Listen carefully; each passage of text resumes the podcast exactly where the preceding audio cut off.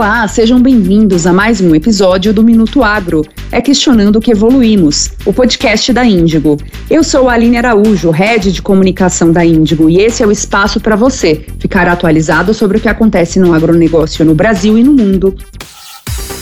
Minuto Agro, com Aline Araújo da Índigo e convidados especialistas no agronegócio. No episódio de hoje, vamos falar sobre a crise no mercado de fertilizantes, seu possível desabastecimento e os impactos que isso vai causar no agronegócio e para o produtor rural no Brasil e no mundo todo. Para conversar sobre o assunto com a gente, hoje temos a participação de Bruno Fonseca, analista sênior de pesquisa e análise setorial para o mercado de insumos do Rabobank Brasil.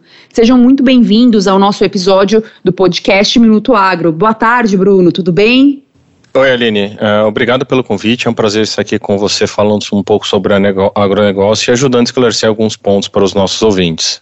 Para começar o nosso bate-papo, eu queria que você contasse um pouquinho para quem está nos ouvindo a respeito da sua trajetória profissional.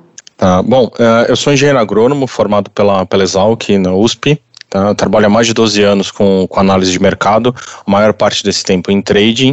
Uh, já trabalhei com, com açúcar, etanol, soja, milho, trigo, algodão, praticamente todas as, as grandes culturas, né? E atualmente eu sou analista sênior de pesquisa e análise setorial para o mercado de insumos aqui no Rabobank Brasil. Bacana. É, a gente gostaria de ouvir uh, um pouquinho a respeito do panorama sobre o mercado de fertilizantes no Brasil, destacando a importância para o agronegócio, quais são as dores e fortalezas desse nicho na agricultura. Claro, bom, vamos lá. Assim, um bom estabelecimento de qualquer cultura, ele passa por um plantio bem feito, com boas sementes e uso de fertilizantes, tá? A gente pode colocar isso como, como uma fundação, o alicerce para uma boa produtividade. Uh, até a gente brinca, né, adubo, adubo, adubo que adubando dá, né, então é, é, bem por aí, né, é, porque a gente sabe que os nossos solos, ele tem, tem uma demanda que a gente reponha o nutriente que foi retirado nos anos anteriores, porque são solos que fazem essa, tem essa demanda, tá? Então a gente precisa realmente estar tá, tá fazendo uma boa, um, bom, um bom estabelecimento da cultura, com plantio e tudo mais, e uso de fertilizantes. Agora já trazendo um pouquinho para o contexto mais atual, o Brasil ele importa uh, cerca de 90% de todo o fertilizante que é consumido aqui no Brasil. Tá? Ou seja, a gente é, nós somos o principal mercado consumidor no mundo.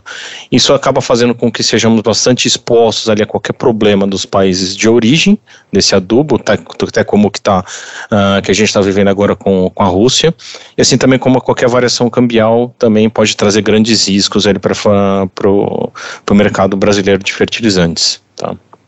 No último ano, o Copom, Comitê de Política Monetária do Banco Central do Brasil, elevou diversas vezes a taxa Selic. A gente saiu aí de um patamar de uma taxa próxima de 3%, chegando agora acima de 11. Que efeitos essa alta teve no mercado de fertilizantes? Como que essa crise atingiu o estoque? Qual que é o reflexo disso no Brasil?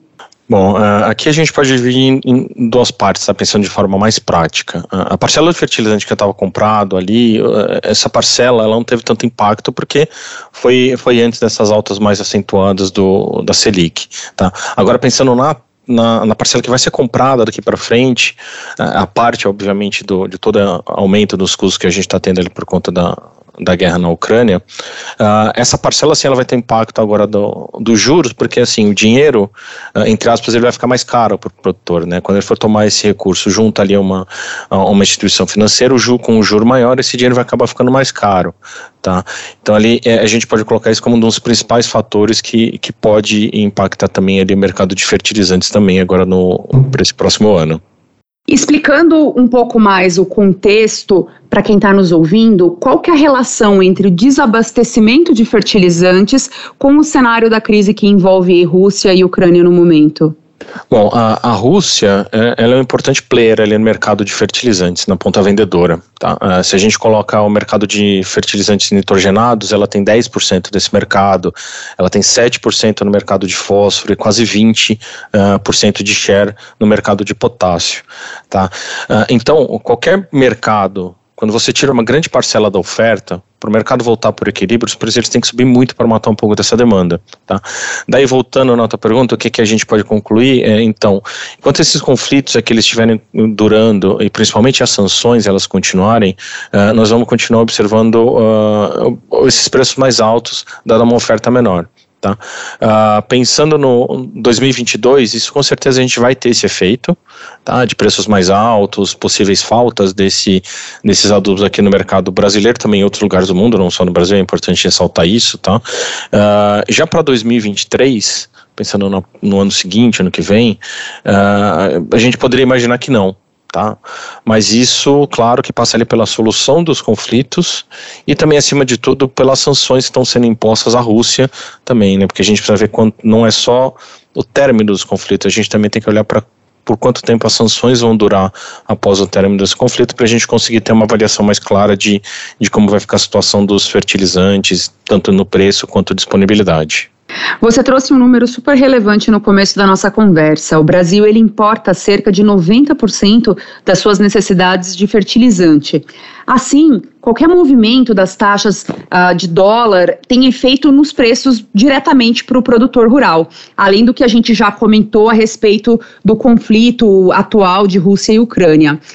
Na sua perspectiva, Existe uma possibilidade concreta de novas sanções que inviabilizem a exportação do produto para o Brasil? Uh, Sim, a gente tem observado algumas, algumas sanções ficando um pouquinho mais, mais sérias agora, né? A gente viu até agora que o Biden ele está visitando a Europa a, a, imposição de mais algumas sanções. Então, a, a gente pode imaginar que sim, algumas uh, sanções novas podem acabar acontecendo e acabar estrangulando um pouquinho mais a economia russa, até impactando o mercado de fertilizantes, como não já tem impactado, no caso por enquanto no nos pagamentos, mas também no setor mais, mais especificamente no setor também, a gente pode imaginar que isso aconteça também. E qual seria o impacto disso para o produtor? Bom, de impacto para o produtor, a gente pode imaginar que, eh, assim, a gente hoje já trabalha que o Brasil, continuando com, com, com esses conflitos agora de forma que a gente tem observado e as sanções para a Rússia, a gente não vai continuar tendo uma falta de não vai continuar tendo exportação uh, de fertilizante da Rússia para outros países, inclusive o Brasil, tá?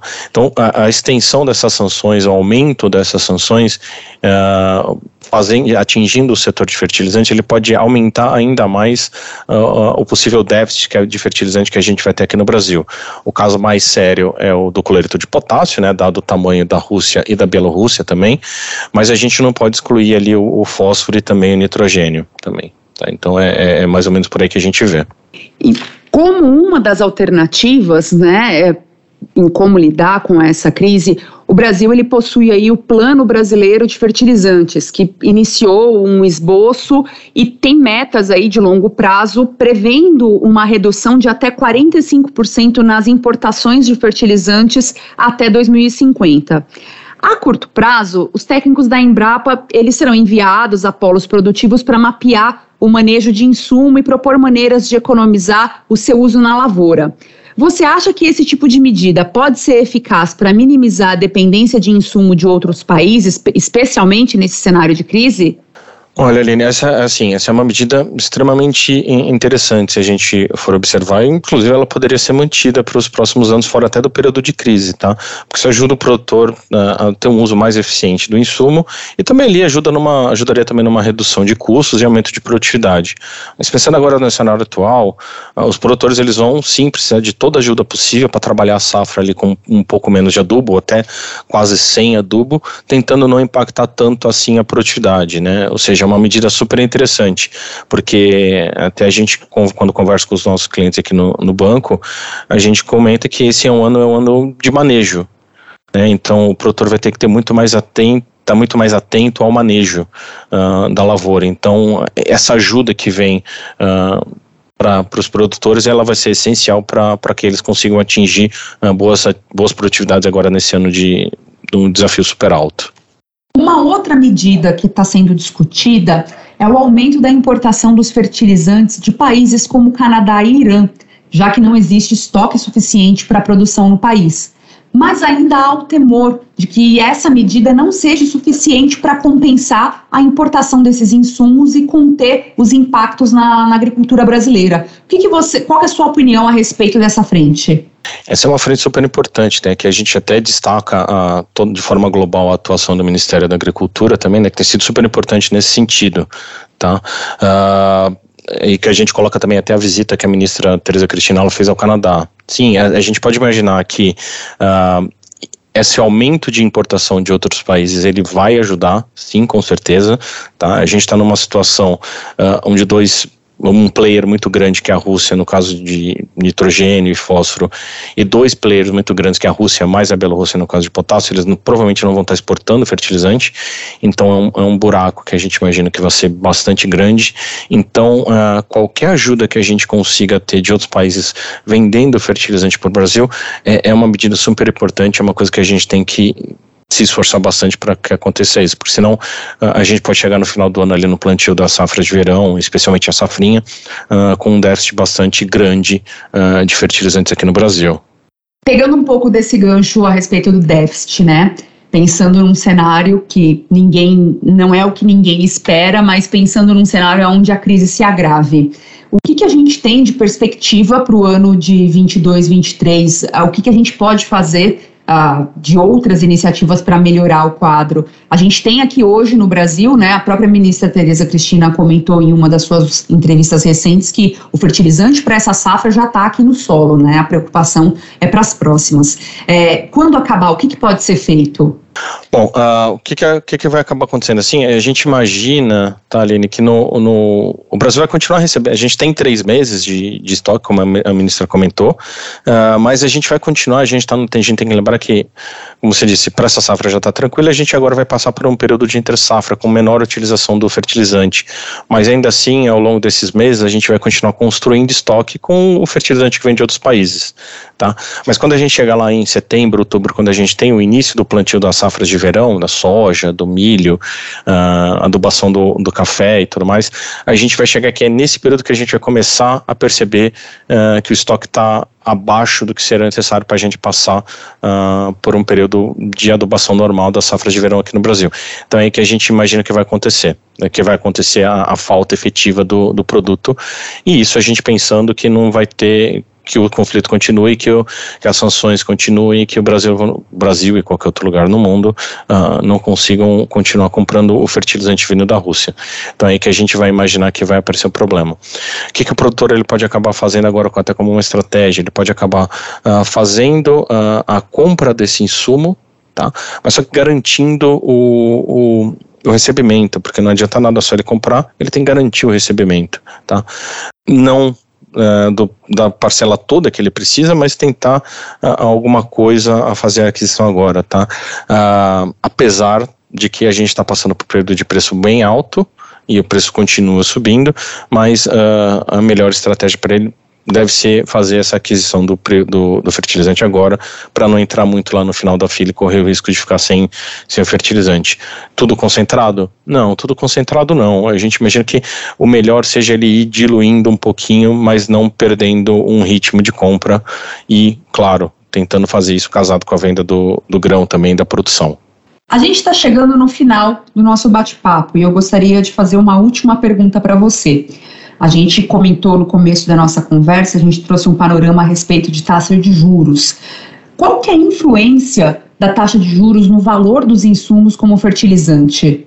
É, esse movimento da Selic ele vai fazer ali com que a taxa de juros que o produtor vai ter quando for tomar esse recurso junto a uma instituição financeira fique mais alta, ou seja, né, é, vai aumentar o custo de dinheiro e, e consequentemente ali os custos de produção uh, ali, ali, na, ali na linha dos custos financeiros ela vai aumentar um pouquinho mais, tá? Então é, é um, um, impacto nessa ali no, no balanço do produtor ali na linha do custo financeiro também, tá?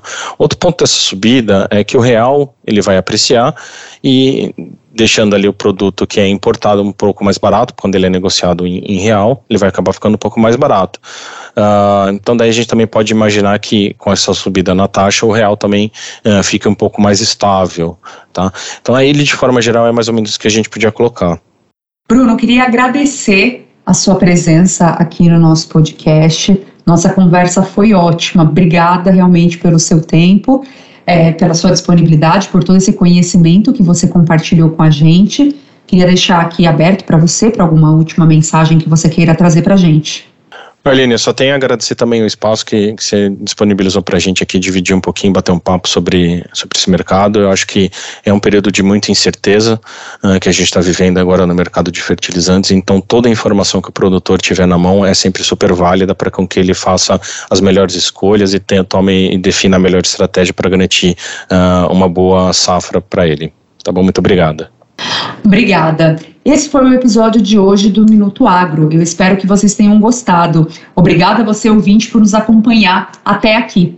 Esse episódio teve produção e colaboração técnica de roteiro e de pauta do super time de comunicação da Índigo. Nos siga em todas as plataformas digitais para não perder nenhum episódio. Terminamos aqui mais um podcast Minuto Agro. Esperamos você no próximo. Você ouviu Minuto Agro. É questionando que evoluímos. Seu podcast da Índigo. Ouça em todas as plataformas digitais.